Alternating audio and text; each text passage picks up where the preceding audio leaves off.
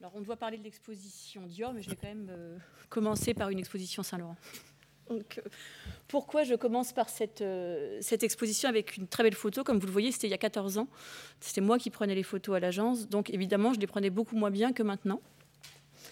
Et euh, c'est très important en fait parce que donc moi je m'occupe de scénographie et je ne suis pas une spécialiste de la mode. Ça c'est très important. Le scénographe n'est pas un spécialiste du sujet qu'il va aborder. S'il devient, s'il s'en mêle, ça commence à être un petit peu mauvais à mon sens. Donc c'est ces deux écoles. Hein. Là je parle pour moi, je ne parle pas au nom de tous les scénographes, euh, surtout soyons, soyons très clairs. Mais ma position est de dire moi je ne connais pas le sujet, vous m'amenez le sujet, je connais bien l'espace et on parle d'espace. Donc première chose. Euh, deuxième chose, il se trouve qu'il y a donc 14 ans, euh, j'ai eu la chance de, faire ma première exposition avec Yves Saint Laurent. Alors je pense que c'est une grande chance. Pourquoi? Parce que finalement, ça m'a donné une certaine liberté parce que j'ai pu euh, échanger avec Yves Saint Laurent sur, sur cette façon d'exposer la mode.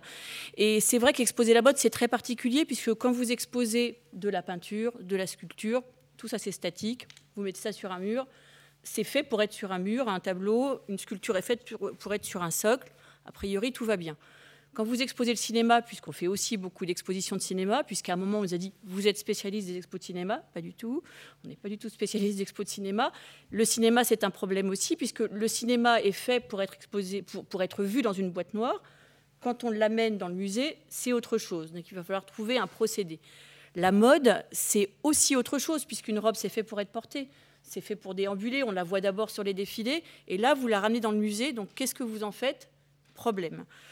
Donc ces échanges avec Saint-Laurent ont permis une, première approche, puisqu'on allait prendre ses robes, on a, vraiment discuté avec lui de, la façon dont on allait exposer les, éléments, puisque cette première exposition, on l'a fait euh, à la fondation, on fermait la maison de couture, on cassait tout, donc Yves Saint-Laurent était malade, et nous, on arrivait pour faire cette première exposition avec évidemment l'enthousiasme qu'il fallait, puisque c'était tellement formidable de pouvoir travailler avec lui qu'on aurait un petit peu euh, emmené tout le monde sur la Lune s'il avait fallu. On était tellement euh, heureux de faire ça qu'on a, pu avoir ces échanges.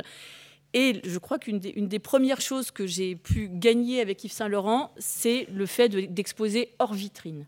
Et pour exposer euh, hors vitrine de la mode, lui était tout à fait d'accord, Pierre Berger était tout à fait d'accord au début de la, Fondation Saint-Laurent, la conservation préventive n'était pas encore très présente. Donc vous pensez bien que je me suis engouffrée là-dedans avec un bonheur euh, non dissimulé et que maintenant ça a perduré jusqu'à l'exposition Dior où ça a été aussi un, mon cheval de bataille exposé hors vitrine. Pourquoi? Bah Parce que c'est vrai que la, haute couture, quand on la regarde, euh, il faut quasi avoir le nez dessus pour voir tous les détails et c'est comme ça qu'on sent les choses. Donc première chose, à mon sens, pour exposer euh, la mode, c'est surtout la présenter hors vitrine. Et Emmanuel l'a bien dit, c'est vrai qu'en mettant en place ce type de dispositif, il faut que derrière, bah, il y ait toute une, maintenance, tout un travail euh, de, nettoyage qui n'est pas simple, surtout quand on va l'exposer euh, à 6 mètres de haut, bien évidemment. Donc on, a des éléments comme ça compliqués dans cette façon d'exposer, mais je pense que la haute couture, il faut l'exposer, sauf vraiment cas euh, très, très, très, très particulier, hors vitrine, parce que pour le visiteur, tout est là. Et je peux vous dire qu'on a eu quelquefois des expositions en vitrine dans des musées à l'étranger, parce que les vitrines existaient et qu'il fallait se mettre dedans. Et je, pense qu'une des expositions la, moins réussie d'Yves Saint-Laurent qu'on a faite, c'est euh, au De Young à San Francisco, parce qu'il fallait être dans les vitrines et que du coup, on n'avait plus cette sensualité qu'on peut avoir. Donc c'est vrai que par rapport à, à l'exposition et par rapport à la conservation préventive, c'est des débats c'est des budgets aussi, il faut, faut, pas se le cacher, mais c'est du bonheur et je pense que pour les visiteurs, c'est aussi une façon de, voir les choses et de le voir euh, dans toute leur sensualité. Donc Saint-Laurent était déjà très ouvert à ça, ce qui était très bien. Chez Saint-Laurent, quand on a fait les premières expositions aussi, on a eu beaucoup de, discussions sur la couleur. Il se trouve que Saint-Laurent aimait, beaucoup la couleur, donc on a pu amener de la couleur dans les expositions et de travailler euh, euh, des, types de robes avec des fonds extrêmement colorés. Je pense que s'il n'avait pas été là, je ne me serais pas autorisée parce que euh, on se dit quand même attention les œuvres il faut les mettre très spécifiquement les montrer sauf que Saint Laurent quand il monte une œuvre il a montré aussi avec un fond coloré derrière donc voilà j'ai appris qu'on pouvait aussi avoir ce type de choses et que finalement les robes, on allait les aider en quelque sorte à, reprendre vie. Je pense que c'est le, travail clé du scénographe dans une expo de mode, c'est de ramener en fait à la vie, ou en tout cas de prolonger cette vie euh, des œuvres.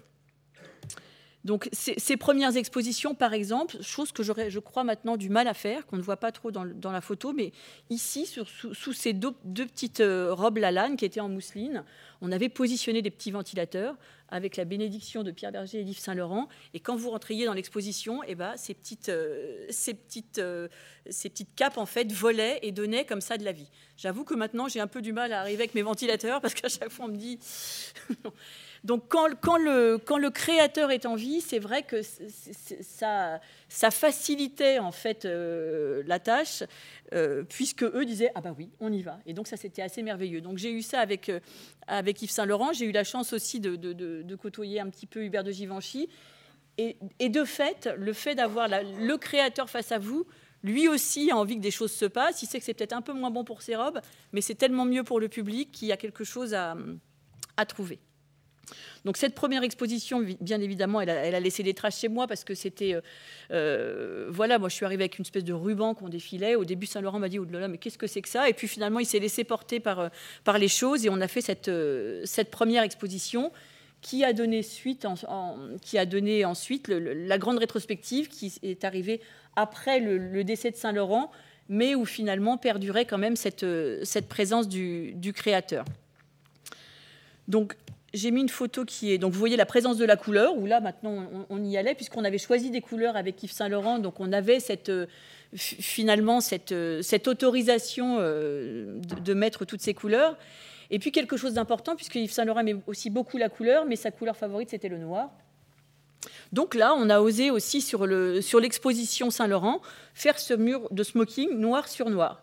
Donc j'avoue que quand on l'a proposé, euh, Pierre Berger m'a dit Mais euh, vous êtes bien sûr de votre noir sur noir là? Je lui ai dit, écoutez, sûr, sûr, euh, je pense que ça peut marcher, mais vous dire 100% que ça marchera, bah non. Mais j'ai bien envie de le faire quand même. Donc il a dit, ok, on y va.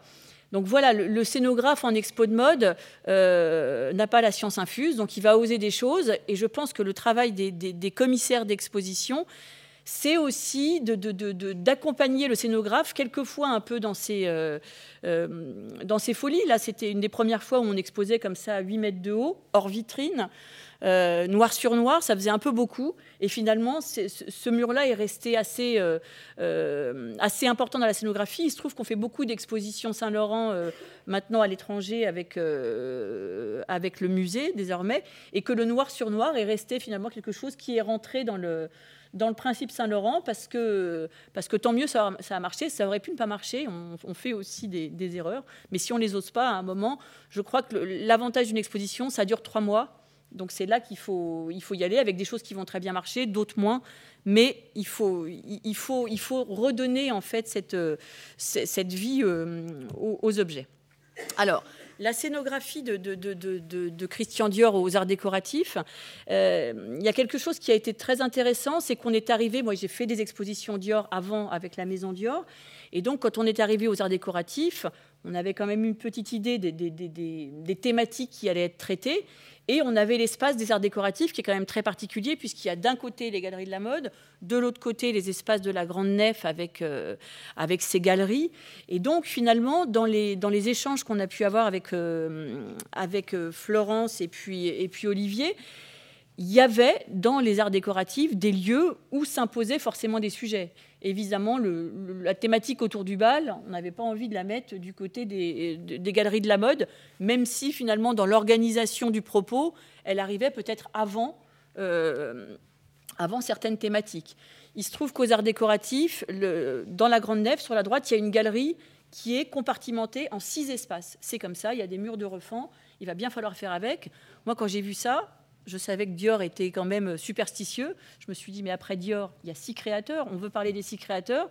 Donc j'ai quand même discuté avec Florence et Olivier en leur disant, écoutez, là, on a six alcôves. Si on doit parler des six créateurs, elles sont là, les six alcôves. On est bénis des dieux, elles sont là. Donc le propos, finalement, a été... Euh, euh, non pas réécrit, mais euh, refaçonné de façon à suivre aussi l'espace, parce que le, c'est aussi tenir compte de l'espace dans lequel on va être. C'est déterminant. Si vous faites une exposition sans penser à l'espace dans lequel vous êtes, bah non, ça ne va pas marcher. C'est vraiment euh, très important. Et après, il y a eu ces discussions à ne plus finir dans les, dans les espaces des galeries de la mode qui étaient donc couvertes de vitrines et vraiment compliquées à utiliser. Et pour nous, il y a eu tous ces débats de dire, bah voilà, il y a certaines, certaines pièces qui méritent de la vitrine, mais d'autres, si on garde ces vitrines, on va rentrer par des galeries de la mode et on va perdre le, fil de l'histoire. Donc on a réussi en fait à, faire enlever ces vitrines et ça a été un grand, un grand combat. Et je crois qu'après, la, conservation euh, préventive a, bien, bien pris les choses en main puisque les robes ont été vraiment très suivies et je ne pense pas qu'il y ait eu de, de dégâts liés à, liés à ça.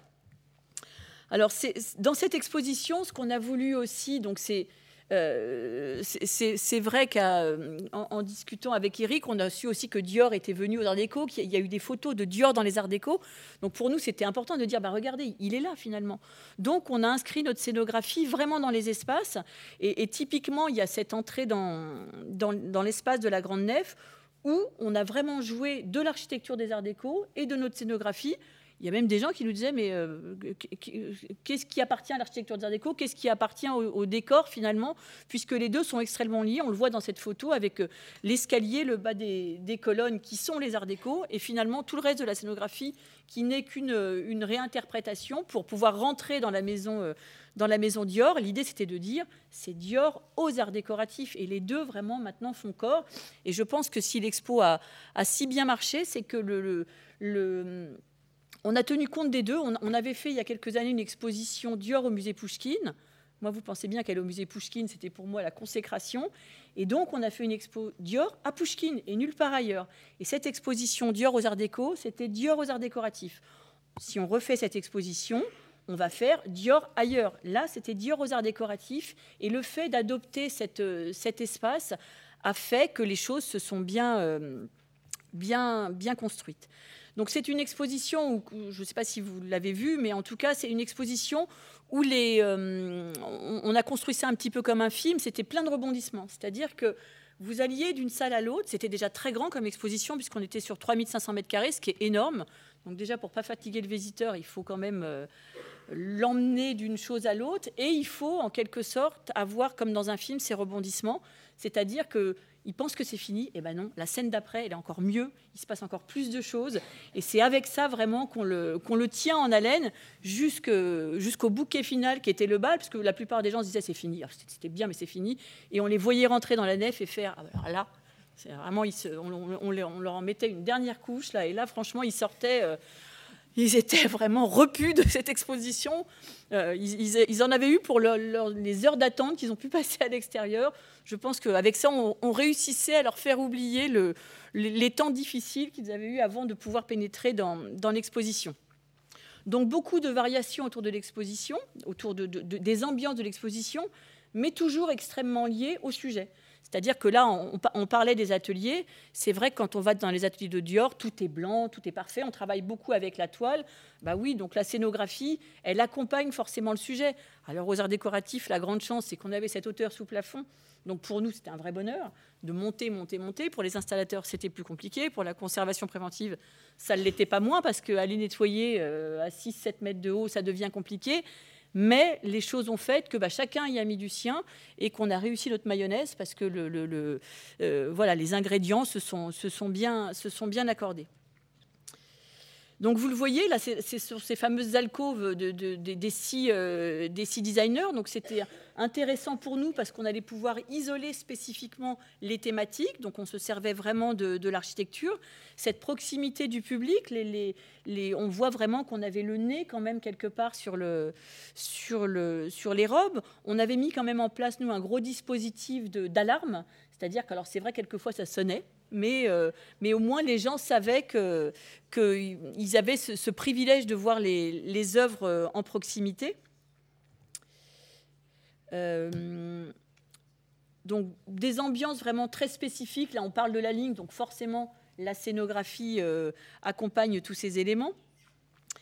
Des vitrines, quand même, pour des œuvres peut-être plus fragiles. En plus, là, on avait les, les œuvres, euh, euh, les robes, mais aussi des œuvres venant des arts décoratifs. Donc là, on s'est dit oui, on, peut conserver les vitrines, donc on les a, on, les a euh, mis en scène, mais je pense que c'était bien que ça corresponde à une des thématiques et à pas toutes les, thématiques sous vitrine. Alors je vais vous montrer, je vais sortir de là parce que je vais vous montrer juste un petit film, puisque quand on, quand on arrive pour une exposition, on construit en fait énormément. Donc euh, c'est vrai que dans le temps du planning, c'est voilà, donc là, vous voyez en accéléré un peu le, montage de la nef, donc c'est beaucoup de monde. Euh, c'est la scénographie qui arrive, euh, qui arrive en premier, donc c'est un, vrai chantier en fait, euh, surtout dans, dans, cette nef qui était quand même très importante en hauteur. Donc on, on intervient avec des entreprises qui sont spécialisées. On a des ingénieurs parce que nous, on dessine des miroirs à 12 mètres et puis après, on se demande comment on va les réaliser. Ça marche très bien en perspective et après, on se pose les vraies questions et on trouve les bons partenaires pour pouvoir euh, réaliser tout ça dans des temps qui sont euh, tendus puisque pendant que nous, on est euh, dans la nef, vous le voyez sur les fenêtres qui sont fermées sur les côtés, derrière s'activent en fait toutes les tout la mise en place des robes, le mannequinage. Et Dieu sait s'il était important sur, euh, sur l'exposition Dior. Donc on a négocié donc sur cette première partie que vous voyez à la face. Euh, là, on a mis des vitrines puisque là, quand même, cette partie de, l'exposition était très en contact avec la partie euh, centrale du hall. Donc on savait que c'était un, endroit qui était peut-être plus facilement euh, euh, susceptible d'être infesté par les bêtes puisqu'on donnait sur les jardins. Donc là, on a mis des, vitrines, ce qui était aussi plus compliqué après pour la maintenance parce qu'il a fallu ouvrir ces verres pour aller nettoyer les éléments. Et ce qui est important dans notre scénographie, pour justement redonner la vie à, aux, œuvres, en fait, on a énormément travaillé la lumière. Et c'est-à-dire que les, quand on arrivait notamment dans, ce grand bal, eh ben, au, fil du temps, vous, aviez une boucle de 9 minutes. Ça ne s'imposait pas comme un show, mais vous regardiez les robes et puis tout d'un coup, le soleil s'est élevé sans que vous vous en aperceviez vraiment. Et puis la lumière sur la robe n'était plus la même. Sur l'autre robe, une, une, lumière prenait le, prenait le pas. Donc c'est comme ça en fait qu'on a apporté de la vie très délicatement. On voulait pas on voulait pas faire un show parce que c'était pas le propos.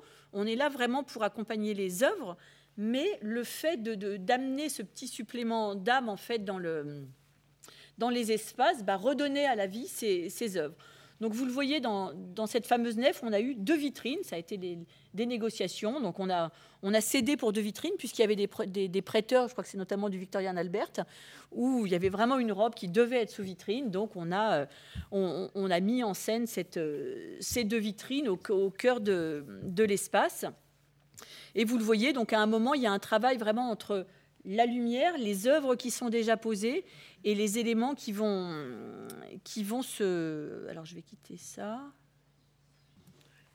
Je vais être rapide. Donc je vous montre quelques... Euh, c'est plein écran.